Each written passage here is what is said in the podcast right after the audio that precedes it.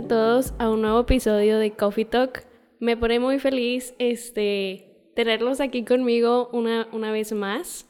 Eh, recuerden que recuerden que por la temática de Coffee Talk aquí estamos mi invitada especial y yo con nuestro café. Entonces, si ustedes no tienen su café, pausen en este momento el episodio y vayan a prepararse su café porque se viene bueno el tema del día de hoy. Y bueno, antes, antes de iniciar con cualquier cosa, les quiero decir que el día de hoy nos está patrocinando una ayudadita eh, Piedras Pintas para que vayan a buscarlo en Instagram. Ahí pueden ver su cuenta y agradecerle en este episodio su ayuda. Y ahora sí, para iniciar el tema del día de hoy.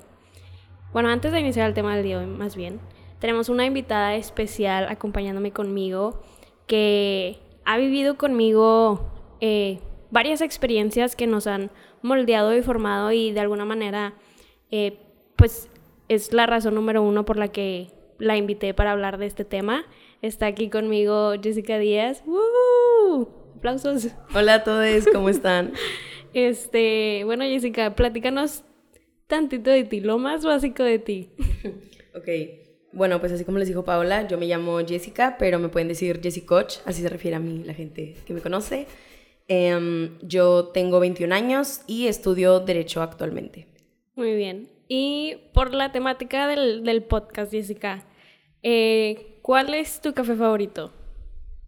Muy bien, mi café favorito es pues el café helado, yo no tomo café caliente y pues con un poco de leche de almendras y si se puede un shot de caramelo.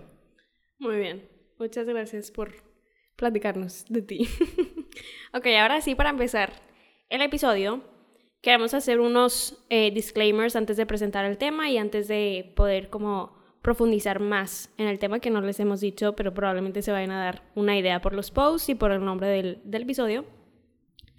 Como número uno, todo lo que platiquemos el día de hoy, pues tomen en cuenta que no estamos profesando de ninguna manera, que nuestra opinión es nuestra y no tiene que ser suya. Vamos a platicar meramente desde nuestras experiencias, desde lo que nosotras hemos aprendido y lo que, eh, pues sí, hemos llegado a conocer y de ninguna manera estamos diciendo que lo que vayamos a decir en este episodio es la única verdad. No, no somos así aquí. Por número dos, eh, a lo largo del episodio vamos a tener varias palabras antisonantes, entonces es un poco de trigger y un poco para que pues estén listos. De y digo, lo mencioné en el, en el, episodio cero de que iba a ser 100% incómodo los episodios, el pasado fue un, un poquito no tan incómodo, pero este sí se viene como a incomodar en, en varias, varios aspectos. Y punto número tres, a lo largo de el episodio probablemente se presenten temas o puntos que no conozcan o incluso ciertos eh, significados, eh, definiciones, eh, palabras, términos. términos, exacto, esa era la palabra que estaba buscando. Términos que a lo mejor no conozcan y nos es importante para nosotros apuntar de que si no lo conocen, este es el momento, la situación perfecta para que se pongan a investigar y se pongan a educar. Entonces, sobre todo que nosotros aquí no venimos a educar a nadie, queremos plantar esa semilla, entonces la semilla nace por, de nuestra parte, pero la educación depende 100% de ustedes. Y pues ahora sí, vamos a iniciar con el tema del día de hoy.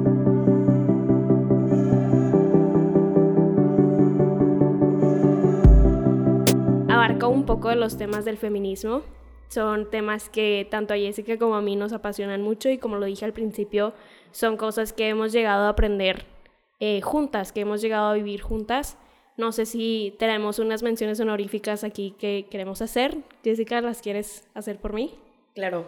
Eh, pues bueno, entre algunas de las personas que fueron como nuestras bases para conocer un poco más del feminismo o conocerlo en general, pues está primeramente Ani Montoya, también está, que fue nuestra maestra de sociología en prepa. También está Pepe Toño, que fue también nuestro maestro en carrera. Y Potes, que también es nuestro maestro en carrera. Entonces, a estas tres personas, pues, pues fueron los que nos dieron las bases de, de lo que conocemos del feminismo. Obviamente nosotras seguimos investigando y fueron los que más que nada sembraron la semilla de nos, en nosotras. Entonces les queremos agradecer. Y también eh, un evento, no tanto una persona, pero algo que nos como marcó mucho en nuestro camino dentro del feminismo fue la marcha del 2020, la marcha del 8 de marzo, que es algo que tanto a Paola como a mí estoy segura que nos marcó muchísimo y que pues fue un parteaguas en nuestra manera de ver muchísimas cosas y pues también como son un poco nuestras bases del feminismo. Muy bien. Entonces, para llevar este episodio un poco más ágil, vamos a llevarlo enfoque, digo, en, en, en función de cosas que nos cuestionamos.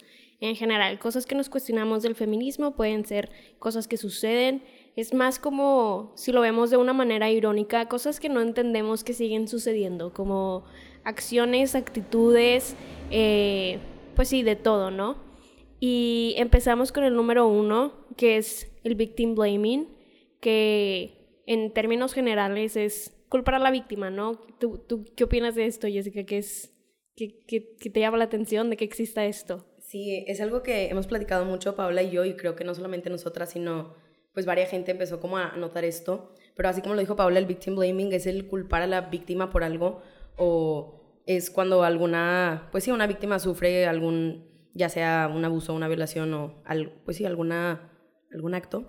Este, y pues bueno, lo que me cuestiono mucho y, creo que tú también es cómo se puede llegar a eso, a culpar a la víctima, a decir, no, es que es porque traía un vestido corto, o es porque salió de fiesta, o, o, no sé, inclusive creo que mencionábamos, eh, mientras platicábamos Paola y yo, que, no sé, por ejemplo, se desaparece eh, alguna persona y luego aparece dos días después y salen como noticias de, no estaba muerta, andaba de parranda. ¿Qué es eso? O sea, no sé, algo que, que nos cuestionamos muchísimo las dos es cómo se puede llegar a ese como, o bueno, mínimo yo, estoy, creo que Paula también, pero no voy a poner palabras en su boca, es cómo se puede llegar a, no sé, deshumanizar o a, ver las cosas tan cínicamente en un, pues culpar a la víctima por algo que obviamente no es algo que, que le, que le pasó por gusto o algo que en una situación en la que ella se metió, es algo que obviamente ninguna persona quiere que le pase.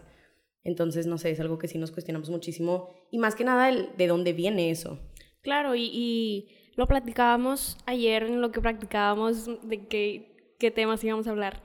Y decíamos que realmente estamos programados para verlo de cierta manera, ¿no? Como que todo lo ponen en función a que pues se culpa a la víctima y que este, las preguntas son hechas a la víctima en, en cuestión de si alguien vive un abuso, la primera pregunta es ¿qué traías puesto? La pregunta no es por qué lo hizo, por qué tu abusador hizo eso, como que se cambia toda la narrativa y estamos 100% programadas a hacer eso porque también ayer mientras platicábamos decíamos, es que la Paola y la Jessica del 2016 lo hacían, o sea, la Paola y la Jessica de hace unos años, claro que tenían esta narrativa en su cerebro y tenían como, ya es eh, algo, entre comillas, normal. Exacto.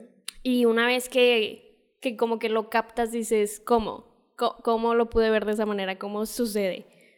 Exacto, sí, como, no sé, en el momento en el que dices, ah, caray, o sea, yo lo llegué a pensar o, o, o yo llegué a, a, ver esto de cierta manera. Y, y, en el momento en el que te detienes y dices, a ver, ¿por qué estoy diciendo que, que la culpa era de tal persona porque se fue de fiesta? O, o sí, en el momento en el que te haces para atrás y ves las cosas, te das cuenta que es por, por cómo fuimos, eh, iba a decir crecidos, por cómo fuimos formados o como pues hemos ido creciendo. Y, y creo que, o sea, algo que es importante mencionar es que obviamente, y lo van a ver a lo largo del podcast, es que obviamente no, nadie nace siendo 100% feminista y nadie nace estando 100% deconstruido, deconstruida, deconstruida. Nadie nace diciendo, ay, yo sé todo y tampoco nadie llega a ningún punto en el que diga, ya estoy 100% y ya nunca voy a poder aprender más. Claro que no.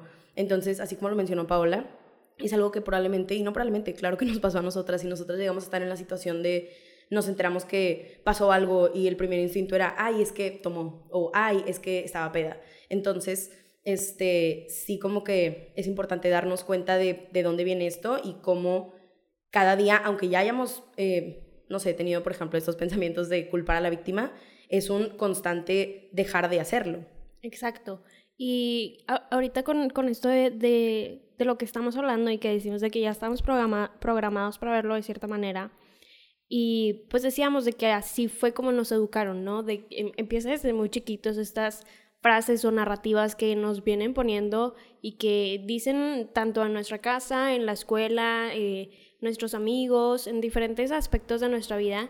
Y punto número dos de cosas que nos cuestionamos es cuando estás chiquita y creo que esto le sucede más a las niñas. eh, estás chiquita y estás jugando con un niño y te jala el cabello y vas con tu mamá, papá, cualquier persona adulta a decirles que me jaló el cabello porque te duele, porque claro que es algo que pues no te saca de onda, ¿no? Es normal. Y su respuesta es, ay, lo hizo porque le gustas. ¿Qué? ¿Por? Literal, ¿qué es esa narrativa? O sea, ¿y cómo puede ser que desde chiquitos se le enseñe, se le enseñe, perdón, a los niños y a las niñas y a, y al- a los infantes, se les enseñe el, ay, es que si te molesta es porque le gustas, si te pega es porque le, le gustas y lo tienes que aguantar.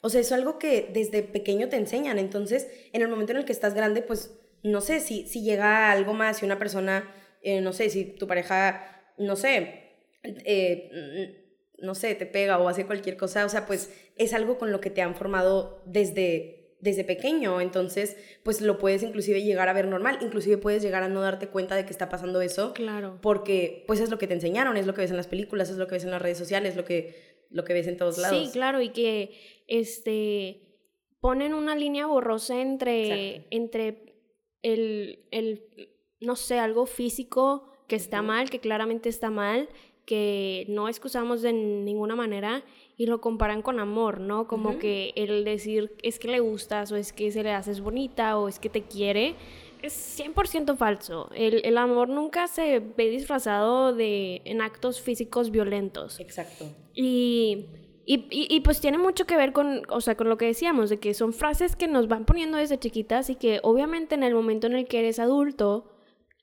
se, se vuelve confuso porque Exacto. creciste con eso toda la vida.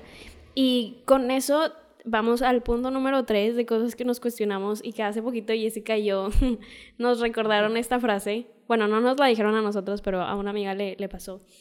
El tienes que darte a respetar. ¿Qué opinas, Jessica? ¿Tienes que darte a respetar?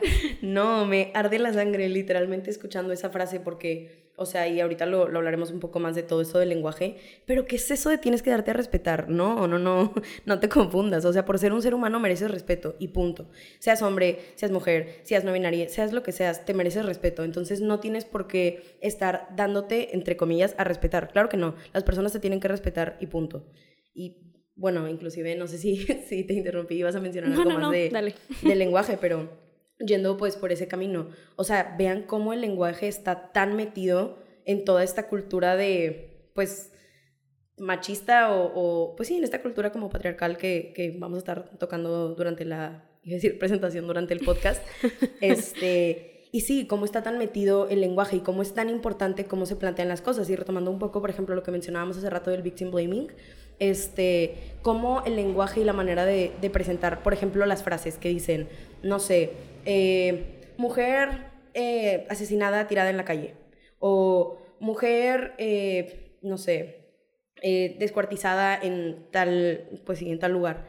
O sea, cómo se gira totalmente la oración, y, y creo que ahorita Paula va a querer decir algo al respecto, pero cómo se gira totalmente la oración y no hacen a la persona que fue culpable del acto, la, no lo ponen presente en la oración, simplemente se menciona a la mujer. Claro, y eso hace que después en la narrativa ya los hombres son excusados por completo de la discusión. Exacto. Y creo que lo vamos a tocar a lo largo del podcast, pero si eres hombre y estás escuchando esto, es 100% importante que sepas de que este tema ti te incumbe más que a las demás personas. Claro que nos incumbe a nosotros como mujeres porque estamos viviendo de una opresión, de una desigualdad, porque nos están matando y por algo existen las marchas y por algo estamos en este movimiento, pero tú como hombre, cuestiónate, ¿por qué las mujeres están tan enojadas, no? Y, y o sea, eres parte del problema, eres el problema, Juan Carlos.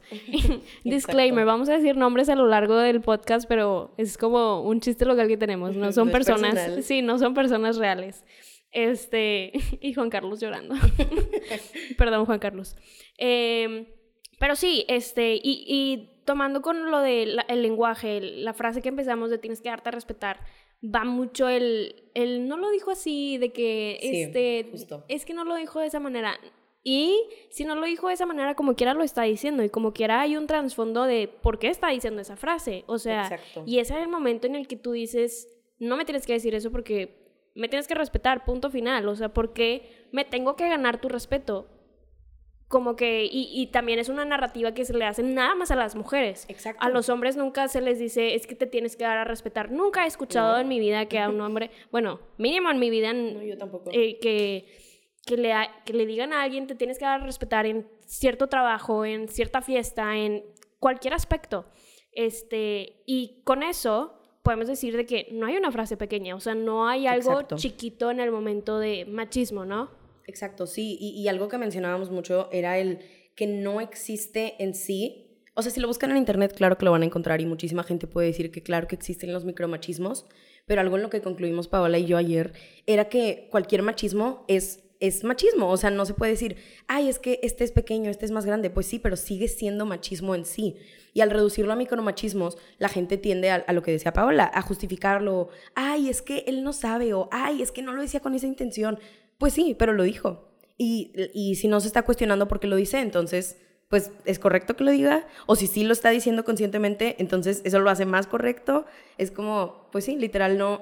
Nosotras mismas a veces tendemos como a, pues a justificar o a decir, no, es que, es que, no sé, no, no me quería hacer sentir mal o no te lo dijo así, pero no, de verdad, hay que empezar a identificar esas pequeñas cosas como, pues, no sé, quieren que mencione algunos ejemplos de, de Sí, micromachismos o inclusive, pues sí, tan, cosas tan, iba a decir tan pequeñas, pero no, no son pequeñas, siguen siendo grandes, pero que de chiquito te dicen, no sé, eh, tú como niña tienes que servirle de comer a tu papá y a tus hermanos y ellos mientras se van a quedar, eh, no sé, comiendo. O no sé, las niñas van a lavar el carro, digo, perdón, van a lavar los platos, los niños van a lavar el carro. Cosas que empiezan en acciones pequeñas, pero siguen teniendo una gran repercusión en toda la, pues vamos a decir, la vida o en todos los aspectos de la vida, porque aunque empiezan de acciones pequeñas, se van haciendo, se normalizan y llegan a todos los aspectos de nuestra vida. Claro, y con eso que mencionas, es muy importante decir que al, al final del día, como estos roles de género, ¿no? Que la mujer en la cocina y el hombre a trabajar. El hombre es eh, el jefe de la casa y la mujer es la que se encarga de los niños. Y esta imagen, más allá de los roles de género, el estereotipo de la mujer es frágil y débil y la tienes que cuidar y Sí. pura y todos estos tipos de frases que flor. ponen de que, de cómo la mujer tiene que ser y el hombre macho, fuerte, violento. Y, y no te dicen violento, pero sí te describen otro sinfín número de Exacto. puntos que se puede confundir con violencia o que al final son violencia. Y de ahí ya nacen más cosas, ¿no? Como, eh, pues que la mujer no puede ser fuerte, que la mujer no puede ser independiente, que es, es un poco de amenaza, ¿no? Sí, claro. Y inclusive... Sí, no, claro, y- inclusive retomando esto que mencionas, pero, eh, por ejemplo, el, el hecho de que a la mujer la vean como una flor y delicada y que, y que tiene que ser pura y, y todo este como narrativa que se dice desde chiquita de la mujer, contraria a la del hombre que es fuerte y que eh, él se anda metiendo a lo que sea y pecho peludo, macho alfa, todo eso, este, pues inclusive algo que se puede sacar de ahí, retomando lo del lenguaje, es por ejemplo las maldiciones. Como, y, y digo, se pueden salir dos, bueno, muchísimos temas de ahí, pero algo en lo que como me gustaría enfatizar es primeramente cómo está bien que los hombres digan maldiciones y está bien cuando los hombres se dicen güey y cállate pendejo y cualquier cosa, pero si una mujer dice una maldición, ahí sí es que no se está dando a respetar. Claro. O, o inclusive, claro. no sé, pues sí, sí la, la juzgan por eso, cuando al hombre no se le juzga por eso. Claro, e incluso eh, les cuento que lo que estábamos planeando el, el podcast Jessica y yo, pues Jessica y yo siempre nos hemos dicho maldiciones, no, no recuerdo un punto en el que Jessica y yo no nos habláramos de maldiciones. Y Jessica me decía, oye, pero si voy a poder decir maldiciones. Y yo sí.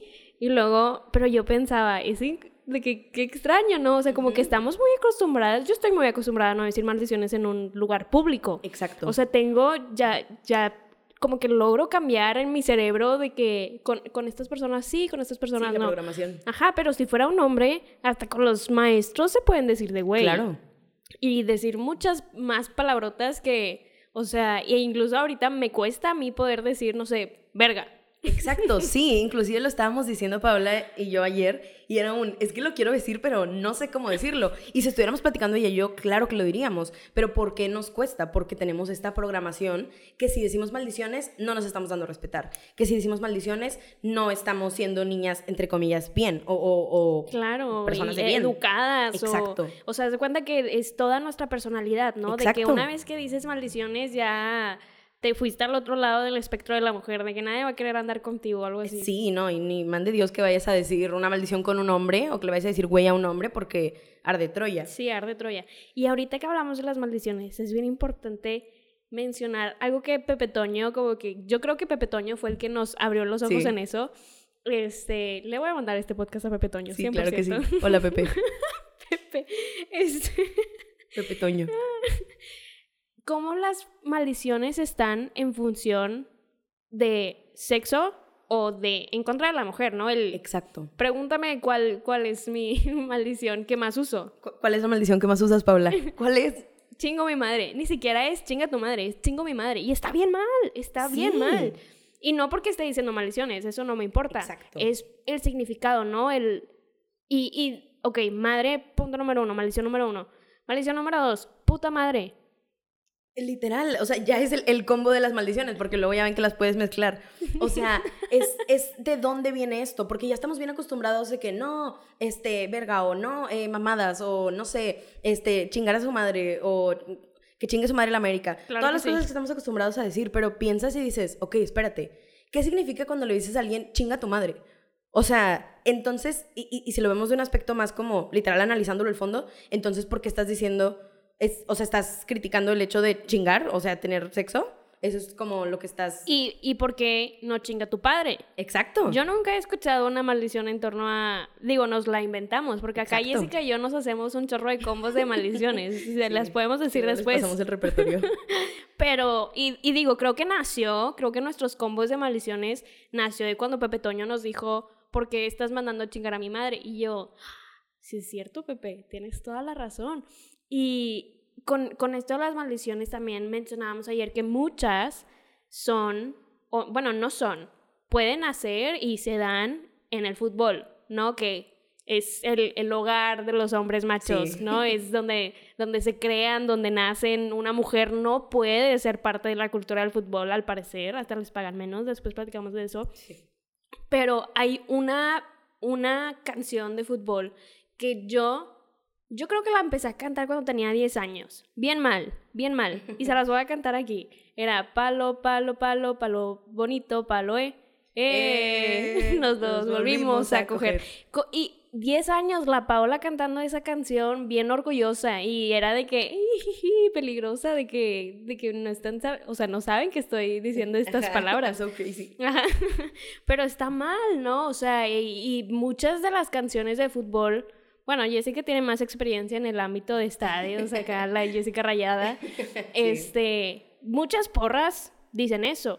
Sí, ¿no? E inclusive, o sea, si lo piensan y, y, digo, en base a lo que hemos estado diciendo, pero imagínense que un niño eh, o una niña o un niñe va de pequeño al estadio y es lo que está viendo y ve a todos los hombres decirlo. Y a mí me ha tocado verlo. Niños chiquitos de 5 años de que, nah, chica, tu madre, árbitro. Y cosas así pero las niñas no pueden decir nada. Y a mí me ha tocado, literalmente lo que voy a decir es una experiencia real, pero, o sea, a mí me ha tocado que atrás de mí dos señores y, no sé, al otro lado dos señoras, señoras gritando, no, chinga tu madre, árbitro, lo que sea.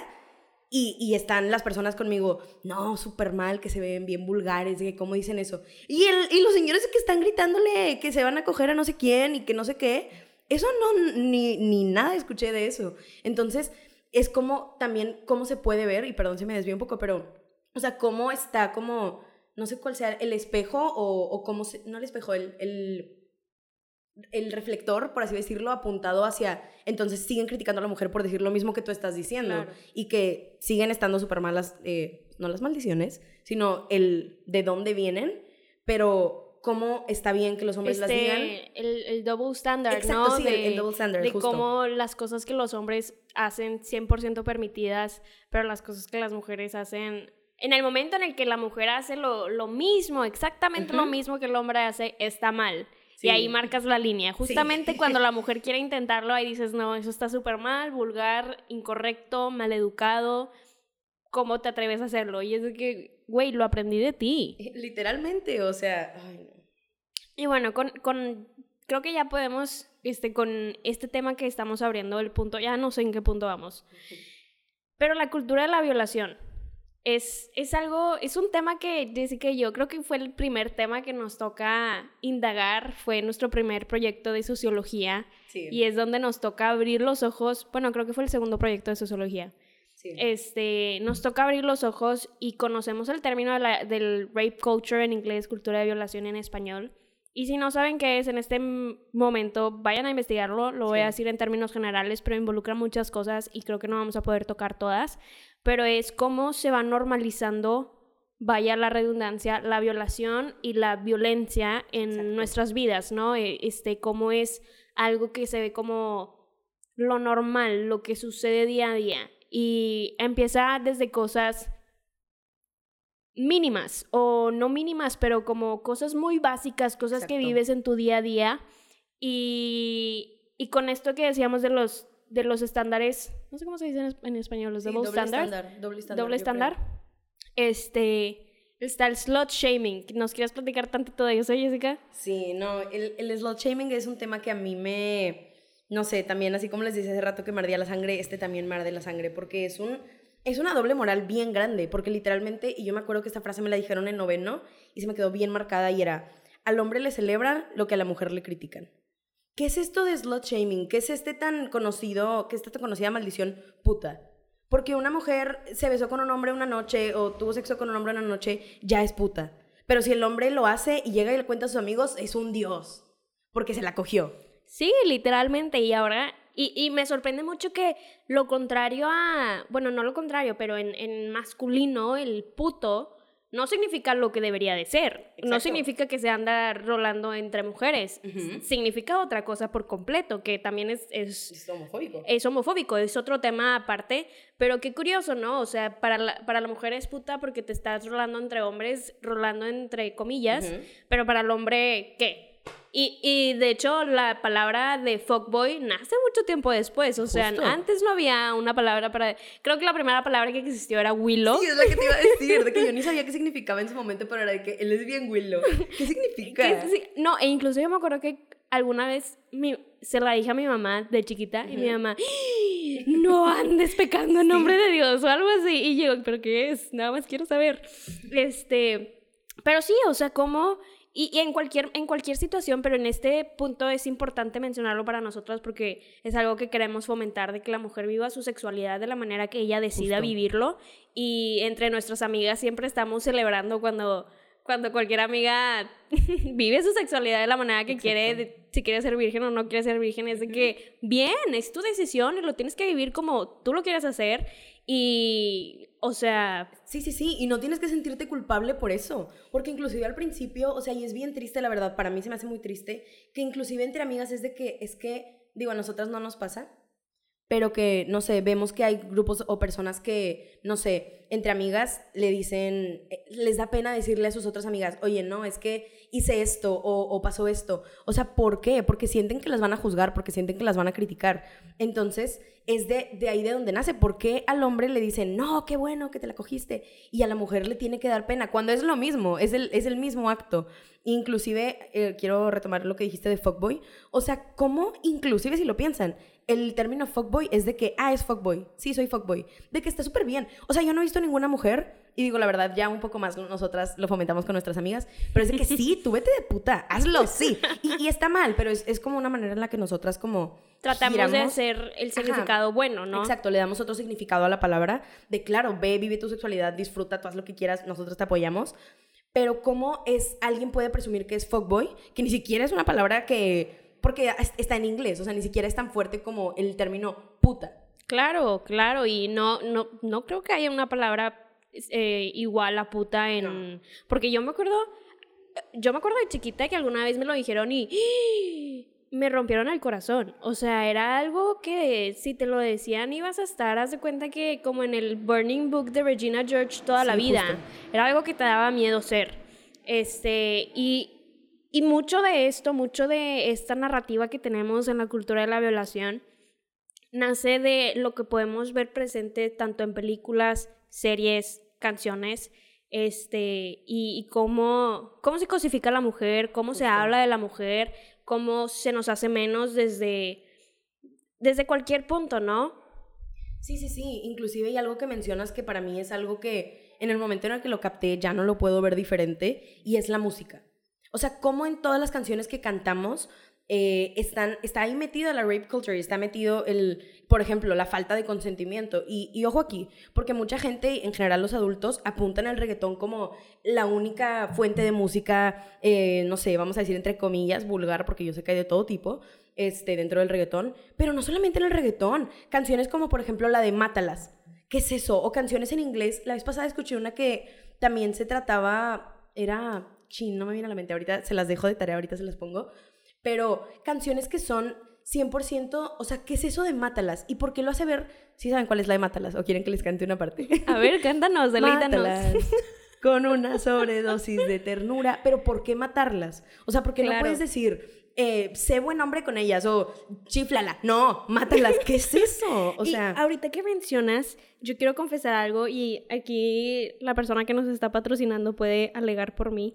Hay una canción, es género, no sé, punk, rock, es de Avenged, Avenged Sevenfold, así se menciona.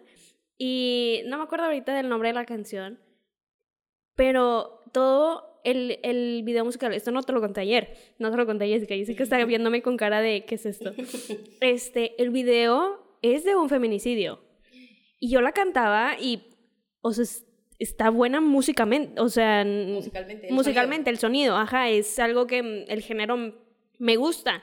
Y por muchos años yo la cantaba como lo más normal, hasta que un día lo vi en un post de una cuenta de Instagram de que, ¿has escuchado esta canción? Pues está mal. Y yo, sí es cierto, está mal. O sea, literalmente habla gráficamente de un feminicidio, de cómo un hombre mata a una mujer porque creo que él le negó, creo que es creo que estaban en una cita X, feminicidio, punto final. Y, y está tan normal que ni siquiera lo había captado. Y yo ya, o sea, llevaba años siendo considerándome feminista y todavía la cantaba no, y no había captado de la gravedad de lo que decía líricamente. Sí, no, exacto. Y no solamente como, por ejemplo, con las eh, canciones que dicen cosas gráficas como Mátalas o como menciona Paula de un feminicidio, pero canciones tan sencillas, no tan sencillas, y volvemos a lo mismo, no hay micros en el machismo, pero canciones que, no sé, eh, poner a la mujer como alguien que solamente quiere, ¿cómo es el término? Gold digger, o de que solamente está eh, por el dinero, o que lo único que tiene de valor es que está bonita. Cosas que dices, ¿cómo? Y, es en el momento en el que te empiezas a cuestionar, oye, estoy cantando esto todo el tiempo, estoy pensando esta canción todo el tiempo. ¿En qué momento tu cerebro va o en qué momento se vuelve como borrosa esta línea que dices, esto es la canción que estoy escuchando y este es mi pensamiento, porque es lo que estoy cantando, estoy escuchando, es lo que estoy reproduciendo y es ahí como que donde entra el, los factores em, tipo redes sociales, música, externos, a volverse parte de tu manera de ver las cosas y parte de la misma formación que venimos mencionando que tenemos desde pequeños. Claro, 100%. Y ahorita que, que menciono esto de la canción, me pasó un poquito a, al tema de los feminicidios, ¿no? De cómo eh, pues es impactante y es algo que nos cuestionamos mucho y, y esto también no lo, no lo platicamos ayer, pero ahorita me acordé. Cuando legislan de poner el término feminicidio en el Código Penal, creo que fue hace que unos tres años. Sí, creo que sí, tres, cinco aprox. Sí, este, ya estábamos estudiando Derecho, según yo, y yo me acuerdo que cuando legislan eh, que, que, añaden esta parte al Código Penal, yo decía, pero por, de qué para, como que no entendía realmente la gravedad del, del asunto y, y por, qué, este, por qué era necesaria esta, esta figura penal, ¿no? Este, y si quieren, vayan a buscar en este mismo momento en el Código Penal del Estado de Nuevo León la figura de feminicidio, creo que también se agregó al Código Penal Federal. Sí. Eh, y podemos hablar un poquito de... Eh, de dónde nace o más o menos este, por qué, se, llega algo tan lejos el feminicidio, que realmente el feminicidio es un asesinato por odio a la mujer, ¿no? es, eh, un feminicidio es directamente de un hombre a la mujer, es, puede ser de una pareja, puede ser de incluso alguien dentro de la familia, tío, papá, alguien cercano, alguien de, de la esfera privada de, de la mujer. Y este 8 de marzo, pues como no pude salir a, a, marchar y a protestar, me tocó dar una plática, bueno, no me tocó dar una plática, quise dar una plática de, manera de protesta y al momento de investigar decían que hay, pues, hay dos esferas eh, en la vida, socialmente. Está la esfera pública y está la esfera privada. La pública, pues, eh, política, puestos en el trabajo, eh, cualquier, cualquier aspecto que sea público, cualquier aspecto que tú puedas ver en tu día a día, ¿no? Y eso está dominada por el hombre, ¿no? El hombre lo ves en la política, el hombre lo ves en, en, a la hora de trabajar, como jefe, como CEO, cuántas mujeres hay CEO, son muy pocas. La esfera pública está dominada por el hombre.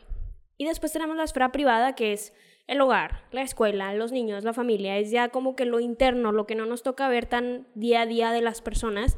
Y esa es dominada por la mujer. ¿Por qué?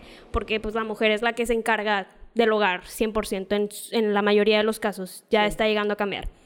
Entonces, en el momento en el que la mujer quiere salir de esta, de esta esfera privada, porque se da cuenta de que si puede salir a la esfera pública, de que tiene las capacidades para salir a la esfera pública y que se merece ser parte de la esfera pública tanto como el hombre, el hombre se ve amenazado, ¿no? Porque de alguna manera, pues ya no le va a pertenecer al 100%. Ya la mujer se dio cuenta de su poder, ya la mujer se dio cuenta de que puede hacer lo mismo que un hombre puede hacer y empieza esta amenaza. Y, y por eso los feminicidios son tan públicos, por eso, y, y entre que privado, porque lo haces eh, de alguna manera dentro de, puede ser dentro de tu casa, dentro del, del, como la comodidad, pero a la hora de exponer a la mujer, es muy público el descuartizar, el, el hacer eh, vivo este odio de la mujer. Lo, no es nada más te tiré un balazo. Exacto. Es un, una cantidad detallada de que, que demuestra este odio, ¿no? Sí, no, exacto. Y inclusive mencionas que los hombres se ven amenazados. En, y, y, justo estoy de acuerdo, pero se sienten amenazados porque las mujeres en ningún momento buscan eh, sacar al hombre de la ecuación y que él ya no exista. No, podrá haber gente que lo busque, claro que sí. Pero no es, no es por donde va, es simplemente ellos sienten que están amenazados por el hecho de que las mujeres busquen igualdad, que ahorita vamos a, llegar a ese punto, no vamos a entrar ahí. Pero justo como menciona Paola, los feminicidios son algo 100% público, son algo que busca humillar, son algo que busca que se dé cuenta toda la gente y, y las amigas de, de esa mujer y, y, sus papás y todos se den cuenta de lo que le pasó. Entonces, es ahí donde también, y por ejemplo, el tan mencionado, y no sé si ya sea momento de decirlo, espero que sí, pero a los hombres también los matan. Ah, claro, claro, no, qué bueno que lo mencionas, creo que ni siquiera ayer lo, lo platicamos, ni siquiera lo pusimos, no. se nos fue la onda, pero...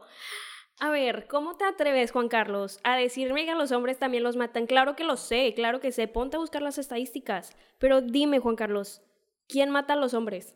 ¿Cuál es la estadística? ¿Quién mata a los hombres?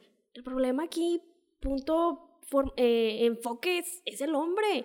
Cuestiónate que, por qué hay tanta violencia de hombres a hombres y de hombres a mujeres.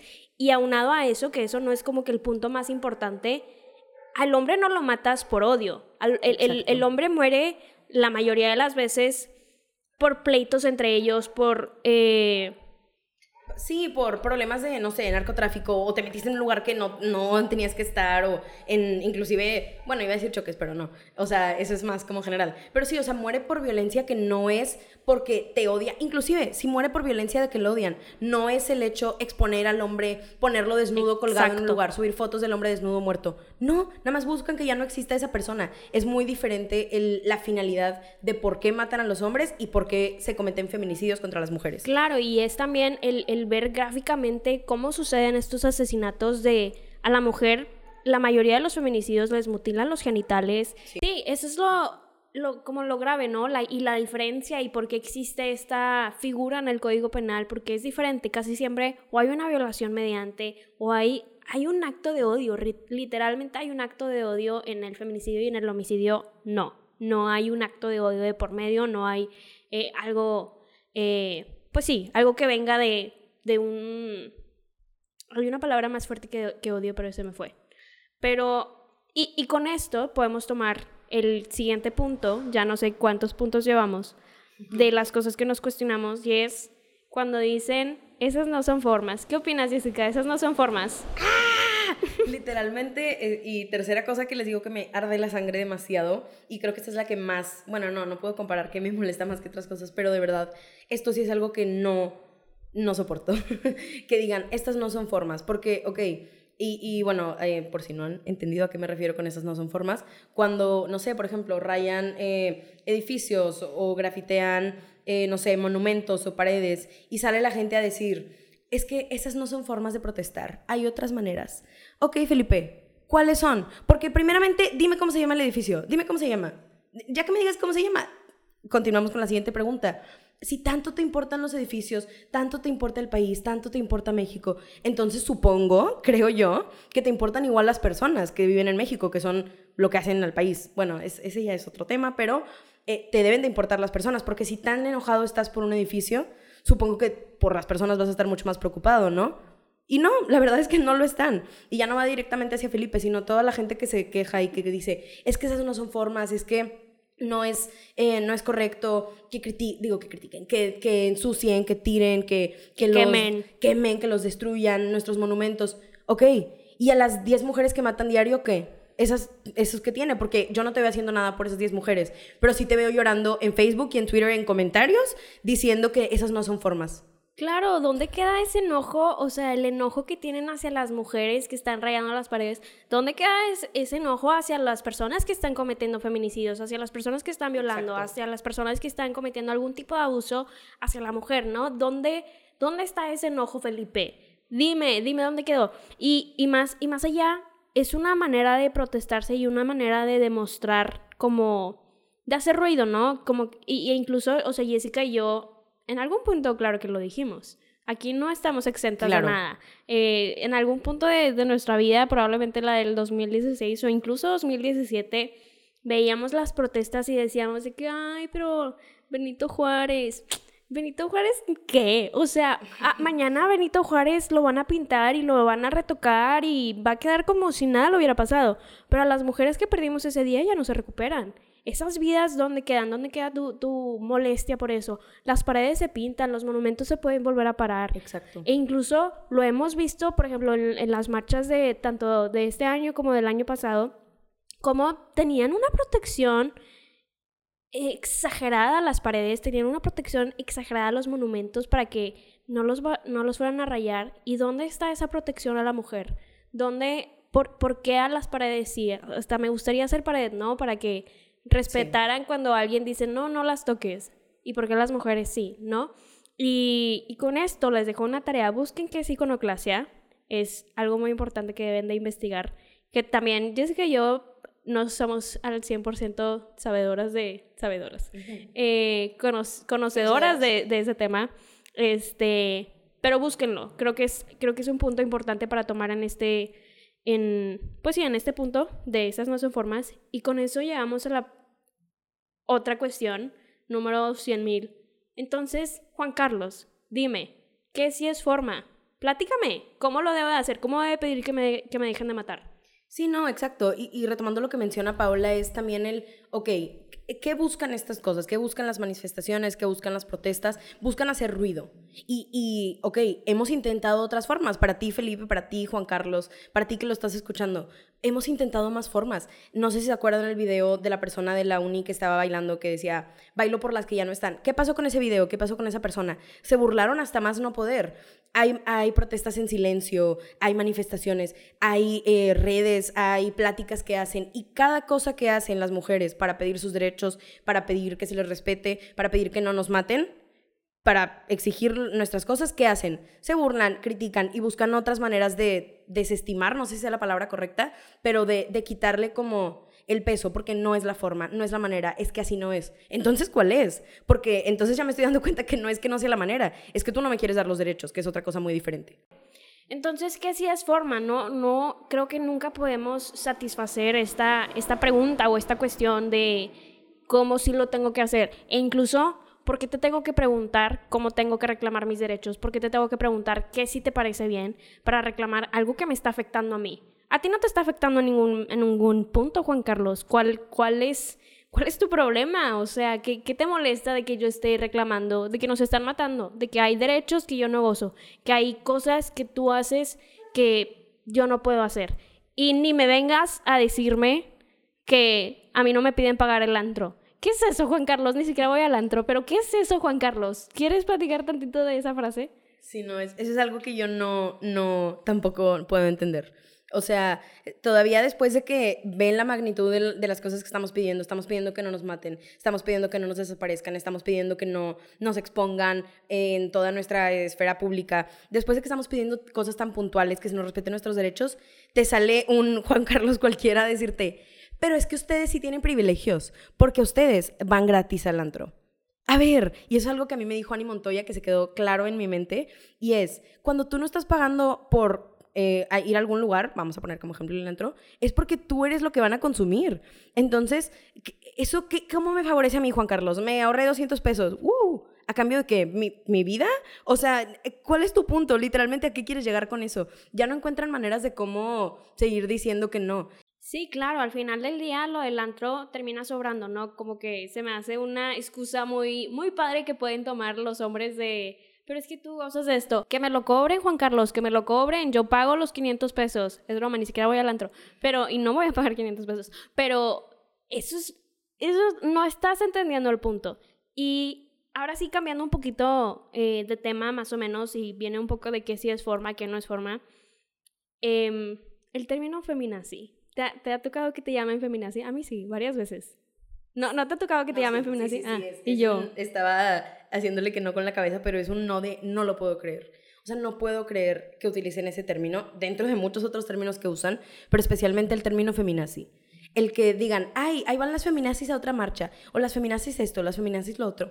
¿Qué te pasa? ¿Qué te pasa, Juan Carlos? ¿Qué te pasa, Felipe? ¿Cómo te atreves a comparar a una persona que está luchando por sus derechos, que está luchando para que no la maten, que está luchando para que no nos secuestren, para que no nos tiren, para que está luchando por todo eso, a compararlo con asesinos, eh, con los nazis. O sea, literalmente hay, hay una palabra que es em, en masa, pero no me acuerdo cuál es el término, pero bueno, con asesinos que fueron los nazis, que mataron muchísimos judíos, que hicieron demasiado daño, eh, que estaban en campos de concentración. Genocidio era el término que iba a decir. Este, ¿cómo ¿cómo te atreves a comparar a mujeres que están buscando sus derechos con nazis. O sea, y, mucha gente, y yo creo que es parte de lo mismo, que no se cuestionan las cosas, y no estoy justificándolo, pero estoy diciendo que dices, ajaja, ah, escuché a, mi tío que lo dijo, escuché a mi papá que lo dijo, yo también lo voy a decir. Pero si te pones a pensar, ¿a qué te refieres con feminazi? ¿Me estás diciendo que yo soy como los nazis alemanes que están matando, bueno, que estuvieron matando a judíos? Porque yo no estoy, yo no estoy buscando matar a nadie, yo estoy buscando mis derechos.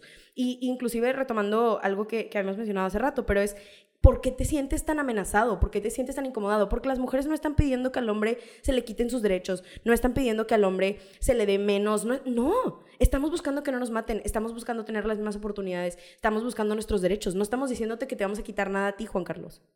Sí, sí, 100%, 100%. Y a mí siempre que he escuchado ese término, desde la primera vez que me lo dijeron o desde la primera vez que lo escuché, dije, a ver, ¿cómo? O sea, yo estoy buscando todo lo contrario, estoy buscando que dejen de matar a las mujeres, estoy buscando que dejen de excusarse los hombres, de que haya justicia por las mujeres que están matando, y tú vienes a decirme lo contrario, tú vienes a decirme que yo quiero matar a gente o que yo busco de alguna manera eso o que al momento en el que yo estoy pidiendo mis derechos me convierto en eso. Por, está, está muy mal. Y otro punto que nos cuestionamos, ya para cambiar de, tema de, de feminazi, em, queremos hablar un poco de el silencio. Literalmente pusimos el silencio. Platícanos del silencio, Jessica. Sí, este tema que mencionábamos muchísimo Paola y yo ayer es el cómo, y, de hecho nosotras pues vimos varias cosas para poder prepararnos para esta plática, pero entre estas cosas que tomamos en cuenta fue una TED Talk, que supongo que al rato vamos a decir el nombre. ah, bueno, se llama It's a Man's Issue. Igual si lo quieren, pues búsquenlo en YouTube. Ahí está. en YouTube, literalmente. Ajá, así se llama. Pero bueno, la cosa es que en esta TED Talk, eh, la persona que está dando la TED Talk menciona una frase que a Paola y a mí se nos quedó marcadísima. Y dice: Al final del día, no van a calar tanto las palabras de tus enemigos como va a calar el silencio de tus amigos. Palabras más, palabras menos. Pero es algo que a mí me retumba. Porque que alguien en Twitter te diga feminazi, que alguien en la calle esté criticando a las feministas, duele. Pero ver cómo tus amigos no dicen nada, ver cómo tus amigos, peor aún, sí te dicen también feminazi, o cómo tus amigos sí están eh, criticando, están slot shaming, están, em, están diciendo, no, es que sí fue su culpa. Eso duele más, porque dices, a ver, e, entonces, entonces cuando, si me llegara, que esperemos que no, pero si me llega a pasar a mí, ¿qué va a pasar? Tú vas a seguir diciendo que es mi culpa. Entonces ahí entra un golpe bien gacho y bien, bien pesado de realidad que dices, entonces entonces no me vas a defender, no me vas a cuidar. Entonces, ¿realmente eres mi amigo? O sea, como que ya, ya empiezan temas más, más pesados y, y no nada más en hombres, esto también puede pasar en mujeres de, de, ok, eh, si tú estás diciendo que la culpa es de la víctima, ¿tú crees que si me sucede algo voy a buscar consuelo en ti? Claro que no, claro que no, Mónica. Ya no, o sea, ya no voy a tener esa confianza. E incluso es como mínimo en nuestro grupo social, como que un punto muy importante de, en, de las personas que tenemos en cuadro chicos, siempre nos preguntamos, ¿es alguien que confiarías que te cuidara en alguna fiesta, en algún lugar en el que pueda resultar en algo malo o alguien a quien podrías eh, llamarle en, este tipo de situaciones? Sí. Si no, terminamos cortando a esa persona, quieran o no, o sea, porque es, es un punto bien importante y, y con esto el silencio no es nada más en cuanto a amistades, sino en manera de cambiar el mundo o en manera de dejar tu propia semillita o en manera de hacer algo, ¿no? De alguna manera u otra. Y creo que aquí es importante mencionar que no hay feministas más grandes que otras por de si Jessica y yo estamos haciendo eh, esto, es, ahora somos superiores a las demás porque nosotros estamos haciendo esto. Claro que no, cada quien protesta a su manera, cada quien pone sus semillitas a su manera e incluso hay momentos, y se los puedo decir personalmente, hay momentos en los que puedes todavía no sentirte tan segura como para hacer esto y puedes no sentirte tan em, con las bases, ¿no? Porque puede que no hayas investigado al 100% el tema, puede que todavía no le sepas al 100%, entonces, pues como que no te sientes tan segura de hablar de los temas, ¿no? Exacto. Sí, no, no, inclusive, el, qué bueno que lo mencionas, Paula, pero no hay tú eres más feminista o tú eres menos feminista o porque tú crees esto. No, literalmente, tal vez haya gente, claro que va a haber gente que les va a apuntar, no, es que tú no eres suficiente. No, a ver, o sea, y mínimo la manera en la que nosotros los pensamos, si tú, el simple hecho de que tú digas, oye, me estoy cuestionando si esto está bien o está mal, y empiezas a cambiar tus acciones, eso ya es un super paso, porque antes no lo hacías. El simple hecho de que tú, y no, no es simple, el hecho de que tú eh, le digas a, no sé, personas de tu familia o a tu círculo de amigos, oye, es que creo que eso que dijiste eso es machista. O eso que dijiste no me gustó. El, el hecho de que tú levantes la voz en esas situaciones ya es un paso súper grande. Si tú otro día estás, eh, te sientes lista para ir a una marcha, qué bueno. Si tú otro día te sientes lista para hacer un podcast, para hacer un video, para, eh, no sé, tener un debate, cualquier cosa, qué bueno. Pero no porque alguien no vaya a una marcha o no porque alguien no haga un podcast o no porque alguien no haga un live hablando de feminismo es menos feminista. El simple hecho de que tú en tu mente cambies este, este chip y te empieces a a, pues sí, a, como a, ver, a cuestionar las cosas, es donde entra el, el cambio. Sí, y ahorita, bueno, más bien ayer que platicábamos un poquito de esto del silencio, decíamos, la verdad, Jessica y yo de alguna manera somos privilegiadas de poder estar haciendo esto, de poder estar hablando de estos temas, porque hay mujeres que no lo pueden hacer. Y aquí es donde nace el, nuestro casi último punto, que es la interseccionalidad, interseccionalidad dentro del feminismo. Y en términos generales, sin educar aquí a personas, es más que nada decir dentro de las, del espectro de las mujeres, hay mujeres más privilegiadas que otras y es importante reconocer eso porque hay cosas que yo puedo gozar el día de hoy que otras mujeres no gozan. Exacto, y como menciona Paula, el simple hecho de que estemos aquí dando nuestra opinión ya nos pone en otro lugar porque hay mujeres que ni siquiera pueden alzar la voz. Entonces es bien importante que como mujeres feministas reconozcamos esto, reconozcamos qué diferentes privilegios tenemos en base a, no sé, eh, pues piensen en los privilegios, no si les nombro todos. Sí, aspecto económico, eh, aspecto social, eh, aspecto físico incluso, de, de las cosas que el día de hoy yo puedo hacer, pero que una mujer no y en mi también como entorno político incluso, por ejemplo, ahorita pienso en, en las mujeres del talibán, de que ahorita están, están viviendo una caída bien baja, ¿no? De, de, privilegios, de que no tienen que estar cubiertas, no pueden salir a la calle si no están acompañadas de su esposo, padre o hijo, de alguien eh, inmediato cercano. este, y es, es algo que ellas no pueden hacer, pero nosotras sí. Y es importante reconocer eso, ¿no?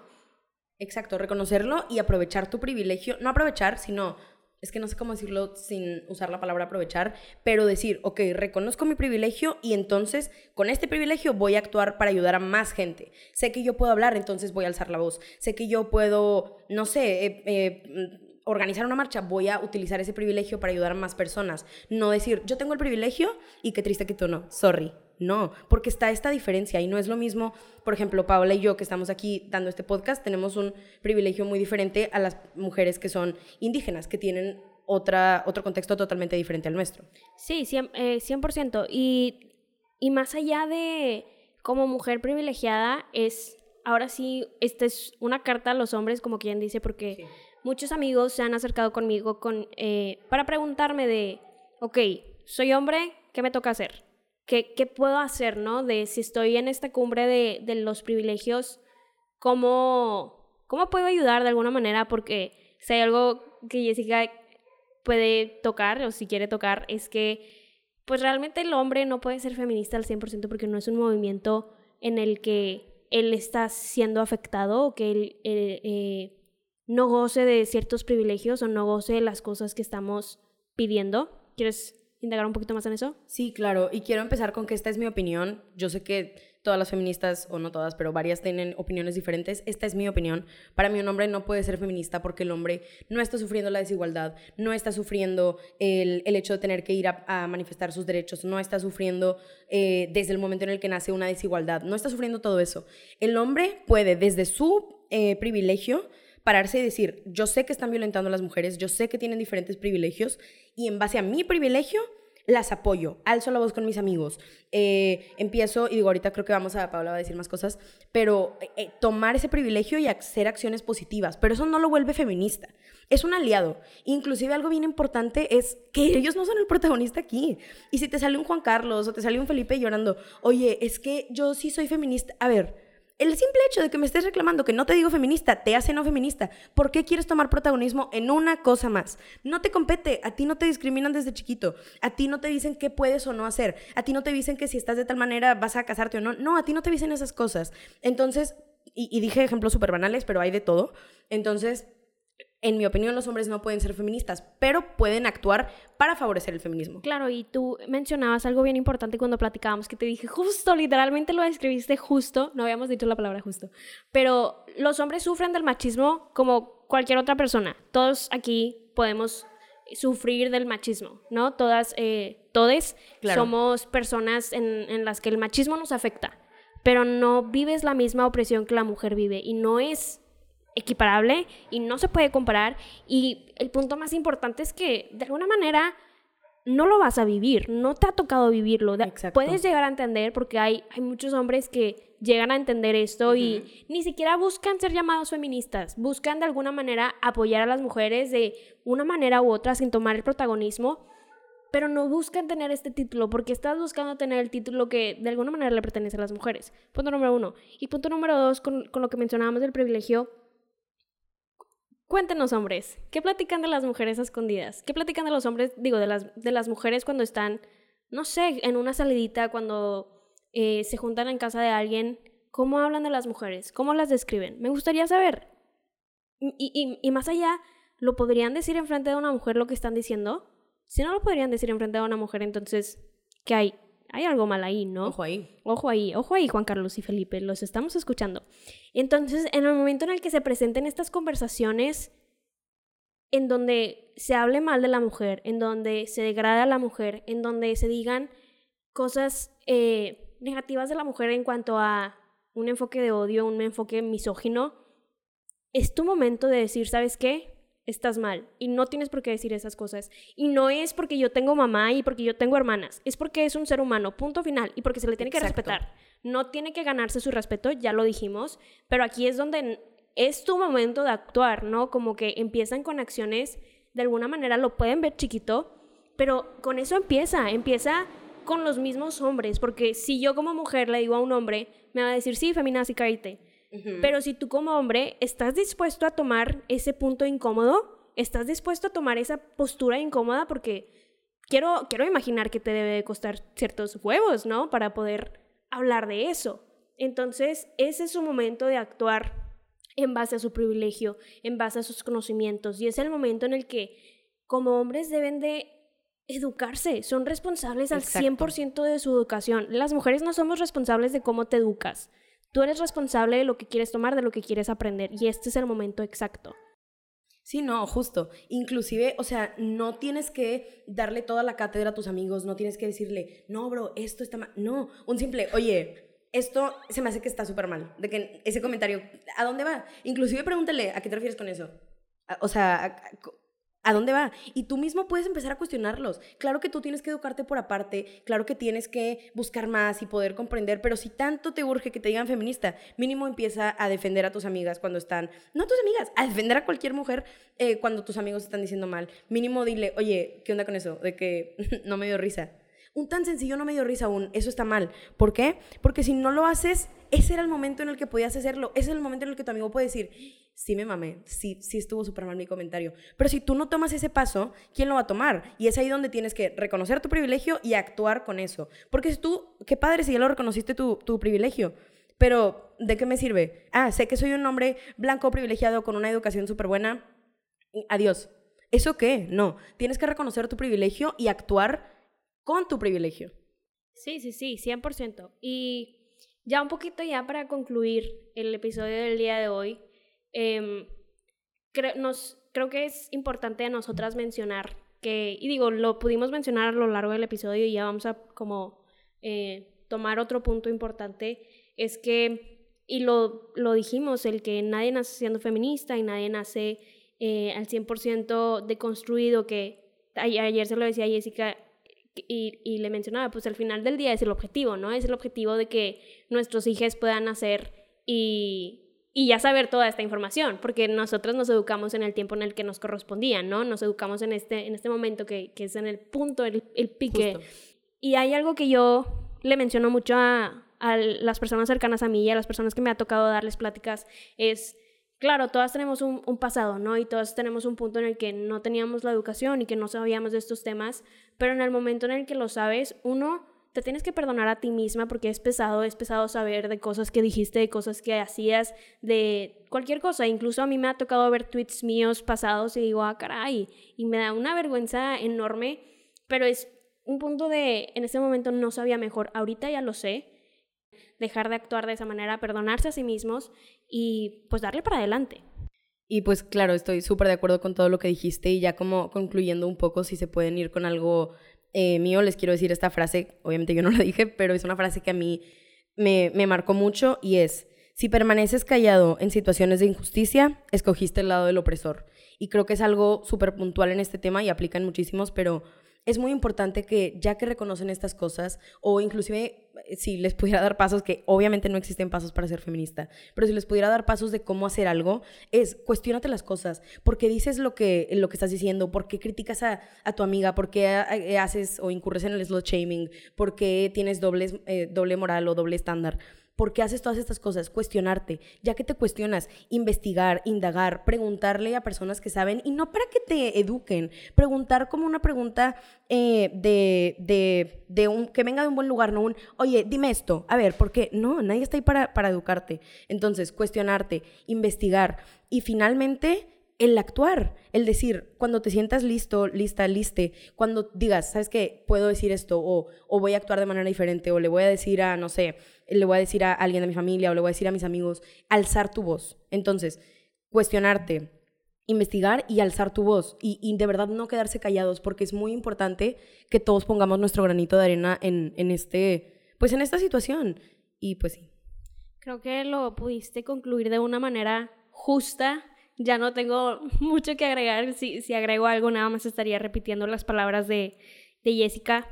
Y la verdad hay muchos temas que podemos platicar. Hay muchas cosas que no tocamos, hay muchas cosas que son parte de, de porque las mujeres están protestando, son parte de la desigualdad que vivimos y nos, aquí nosotros podríamos estar ocho horas. horas claro. Sí, claro. Jessica y yo tenemos pláticas constantes de me tocó vivir esto y viví esto y creo que yo puedo terminar eh, el podcast del día de hoy con una se vuelve feminista con su propia experiencia y creo que tanto Jessica como yo podemos eh, abogar por esa frase mínimo en nuestro caso. Y, y pues sí, este, espero que hayan disfrutado el episodio del día de hoy. Eh, la verdad era algo que tanto a Jessica como a mí nos emocionaba mucho y es un tema que, como les digo, siempre podemos hablar, hablarlo y si algún día quieren salir por un café con nosotras a platicar de estos temas, nosotros estamos más que puestas, nos encanta. Y, y bueno, ya ahora sí para finalizar, pues nada más quiero agradecerle a nuestra invitada especial por haberse unido a, a, esta Coffee Talk del día de hoy. Y quiero recordar que, que el episodio de, del día de hoy fue patrocinado por Piedras Pintas para que lo vayan a, a buscar y le den follow en Instagram. Y pues ya, con esto nos podemos despedir del episodio. Espero lo hayan disfrutado muchísimo, ya se hayan acabado su café, yo ya me acabé el mío, creo que Jessica también. Y pues nos vemos la próxima semana. Bye. Adiós. Thank you.